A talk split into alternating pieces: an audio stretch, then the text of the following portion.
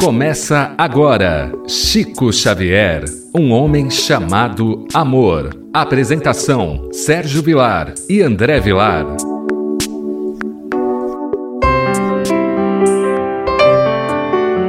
Queridos amigos da Rádio Boa Nova, que alegria! Estamos iniciando o programa Chico Xavier, um homem chamado amor. Apresentação de Sérgio Vilar e André Luiz Querini Vilar. Nós hoje vamos tratar de um tema muito bacana que é a segurança do trabalho. É uma mensagem muito bonita que Chico Xavier legou para todos nós, para o nosso aprendizado. Mas antes disso, eu queria agradecer a você, o nosso rádio ouvinte da Rádio Boa Nova, pela sua audiência.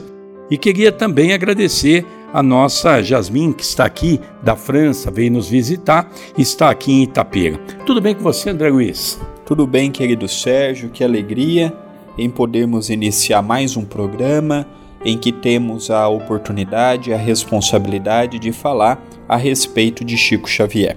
Nós também aproveitamos para deixar o WhatsApp do programa. O número é 19 997 782794. Relembrando, 19 997 782794. E também pode nos seguir pelo Instagram o Instagram do Sérgio é sergio.vilar.37 e o meu é André Luiz C. Vilar. Mande a sua mensagem, entre em contato conosco, o que está achando do nosso programa, interaja. A sua participação ela é muito importante. Vamos então analisar essa mensagem que o nosso professor Ramiro Gama deixa para todos nós. Atendendo a instrução de Emmanuel, Chico iniciava os trabalhos no Centro Espírita Luiz Gonzaga às 8 horas da noite, encerrando às 10 horas. Enquanto frequentou sozinho a instituição, fazia prece de abertura, orava e depois lia a página de O Evangelho segundo o Espiritismo de Allan Kardec, comentando-as em voz alta para os desencarnados. Pessoas da família indagavam sobre aquela resolução de falar sozinho. Entretanto, o médium explicava: há muitos espíritos frequentando a casa. Chegam desconsolados e tristes. Emmanuel afirma que a obra de evangelização é necessária a todos nós. Não podemos parar. Certa noite, uma senhora desencarnada em Pedro Leopoldo, conversava com o Chico no salão do centro, em que ele se achava aparentemente sozinho, e o diálogo seguia curioso. Nós temos que relembrar que o nosso programa ele é uma sequência e estamos estudando o livro Lindos Casos de Chico Xavier, do professor Ramiro Gama, publicado pela LAC. Vimos no programa passado quando o Chico estava desgostoso porque o casal Perácio retornou para Belo Horizonte. O irmão do Chico, que era o único que ajudava, José Xavier, ele teve que trabalhar à noite porque ele estava devendo uma quantia. A esposa de José Xavier também teve que se ausentar. E o Chico estava muito triste porque se via sozinho, não tinha ninguém que ouvia o evangelho, não tinha ninguém que ajudava nas atividades. E Emmanuel disse que muitos espíritos ali estavam necessitando do evangelho. Então o Chico ele trabalhava como intermediário. Emmanuel orientava e o Chico fazia um atendimento fraterno aos espíritos que lá estavam, já que o Chico tinha uma vidência extraordinária. E nessa história em foco de hoje, nós já estamos vendo as lutas que o Chico passou, porque de repente o Chico estava sozinho no centro, ele conversava, lia o evangelho, fazia prece em voz alta, psicografava, lia sua psicografia e não tinha ninguém lá no centro. Então isso gerou para o Chico uma desconfiança por parte dos próprios familiares.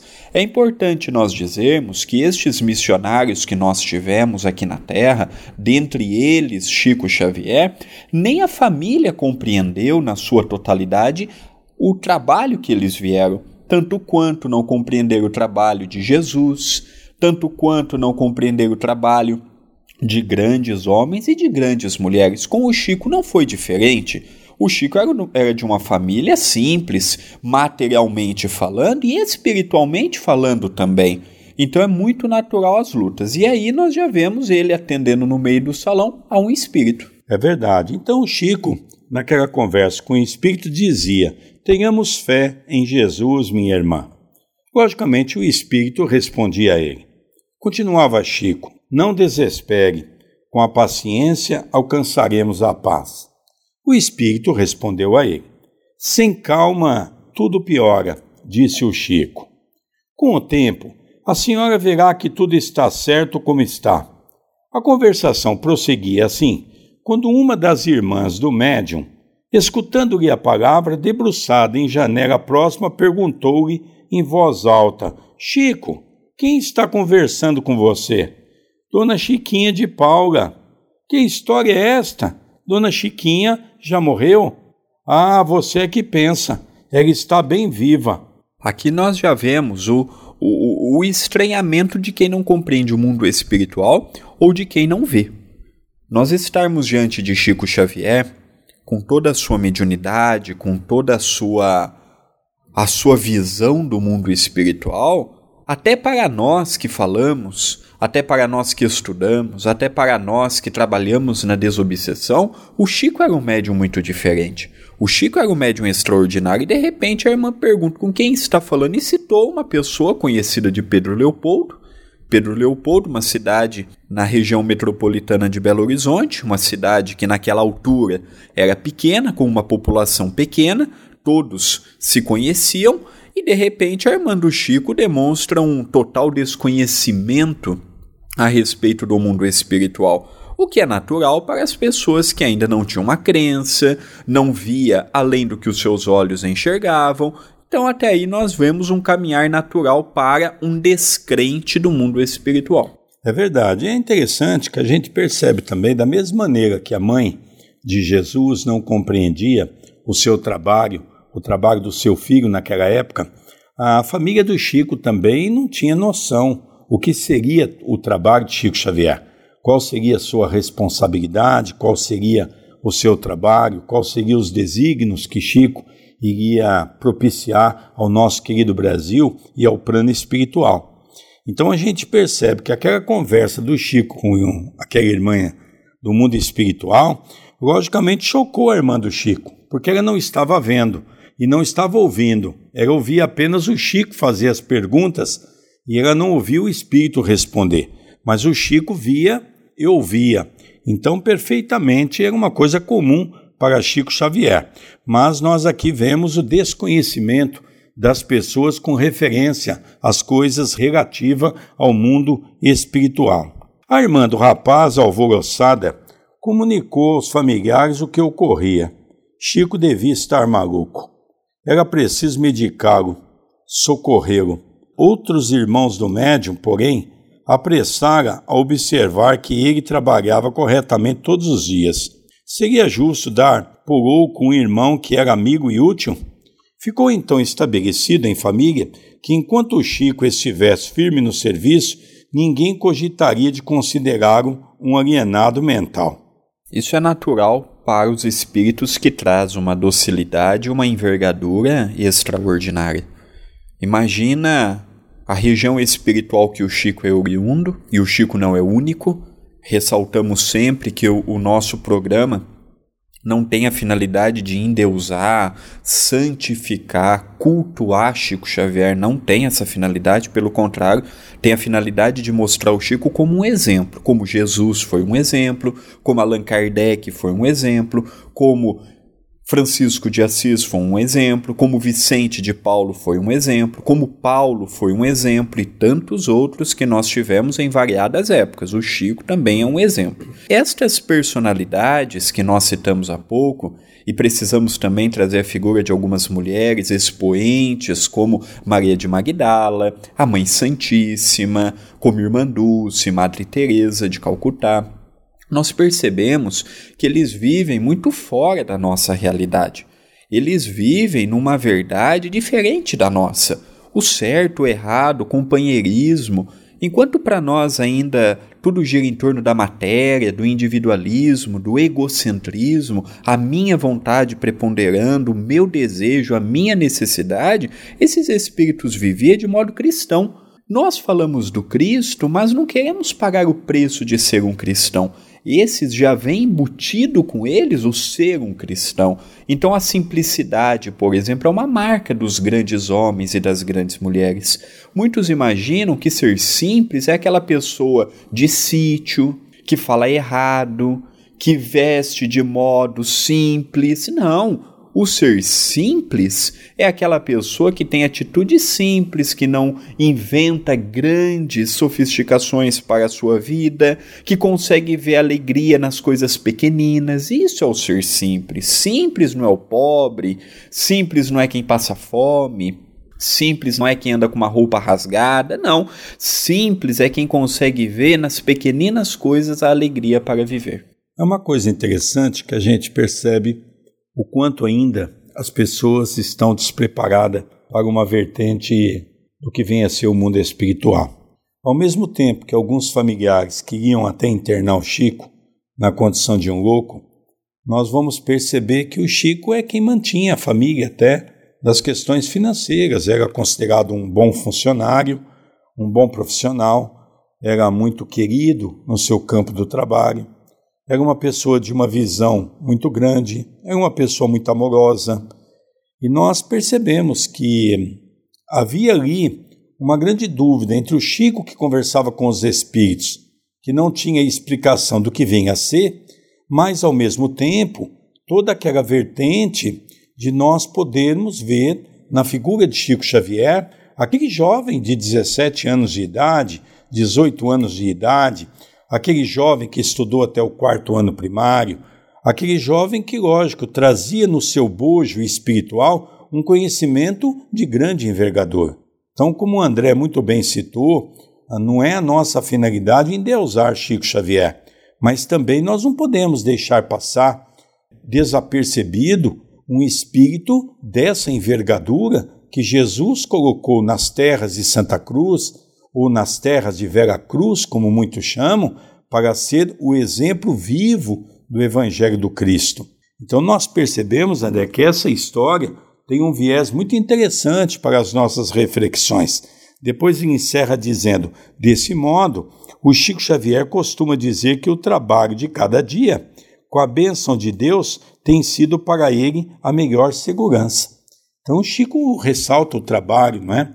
Porque até então nós apenas conhecíamos o trabalho no âmbito do ganha-pão. Agora o Chico vem mostrar para nós um trabalho no âmbito espiritual, aonde abriu uma nova vertente para os nossos corações, abriu uma nova vertente para as nossas almas, né, André? Para que a gente pudesse aí compreender um pouco melhor esse mundo que até então nós não conhecíamos, que é o chamado mundo espiritual. Sem dúvida, o Chico ele mostra para nós que o trabalho envolto da simplicidade, o trabalho envolto da humildade, o trabalho envolto dos pés no chão, vai gerar para o próprio médium, para o próprio tarefeiro, as condições necessárias para o desempenho de uma boa atividade, porque essa dimensão ela, ela por si só já é difícil, já é atrasada, já é complicada.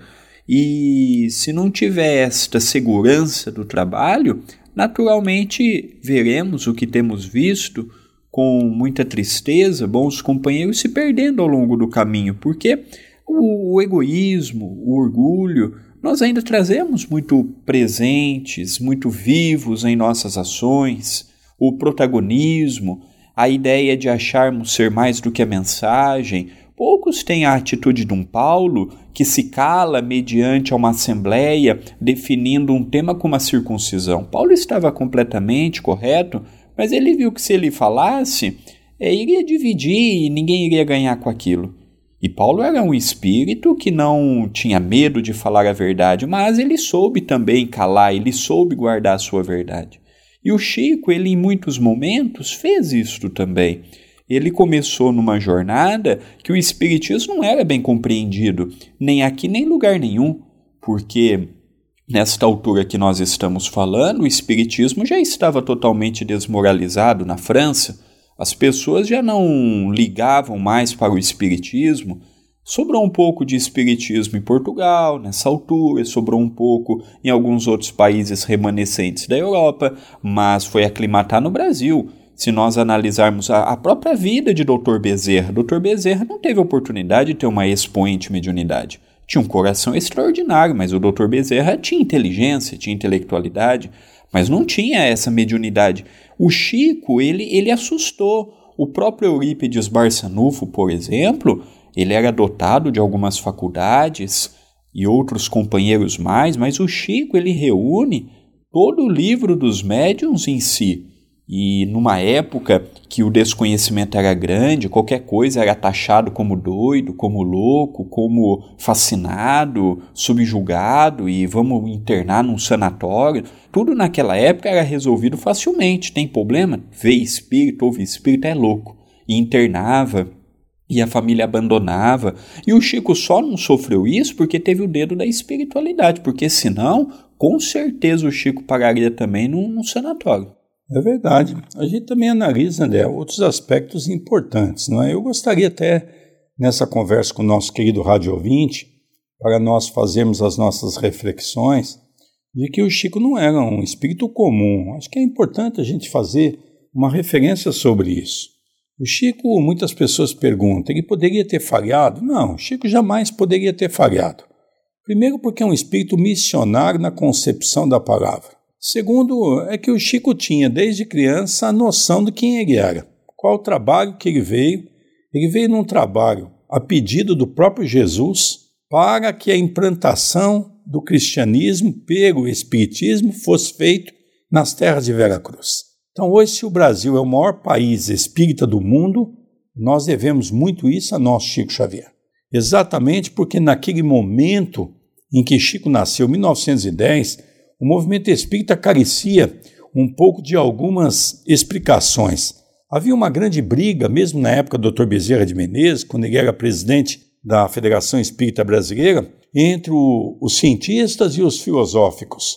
Era uma coisa terrível. Cada um tentava dizer que o seu era mais importante. Lógico que naquela época ainda não se via o Espiritismo como religião, que logo depois veio a ideia de ser religião mas era uma briga de que cada um achava que era mais importante que o outro. O Chico veio trazer a religião dentro do seu aspecto filosófico e religioso, ou seja, o contato com Deus, olhando pelo lado filosófico e analisando as questões científicas. Então, o Chico foi aquele espírito que veio trazer essa ligação entre essas três pontes que interligam uma com a outra. Então o Chico foi esse ser fenomenal por conta disso. Quando nós lemos a história do Chico, nós desistimos por muito menos, qualquer coisinha é o que basta para nós desistirmos de um trabalho do bem. O Chico passou por todas essas dificuldades e nós nunca lemos em uma frase o Chico desanimado. É verdade que às vezes ele estava preocupado: será que eu estou no caminho certo? E vinha Emmanuel e dava aquela injeção de ânimo, e ele então se fortalecia e continuava a sua caminhada para o bem. Então, isso é muito importante nós fazermos essa análise de Chico. Não endeusamos Chico, mas sabemos reconhecer em Chico Xavier a grandeza de espírito que ele é, por ser um espírito do gabinete de Jesus. Sem dúvida, é um, um exemplo, é um, uma bandeira viva que nós tivemos como patrimônio e mais feliz ainda de sermos contemporâneos dele, mais felizes ainda por nascermos no mesmo país que ele nasceu. É um espírito de um vulto que ainda não compreendemos, é de uma grandeza, poderia ter trazido outras obras se nós tivéssemos maturidade, nós os espíritas, nós os leitores, nós os dirigentes.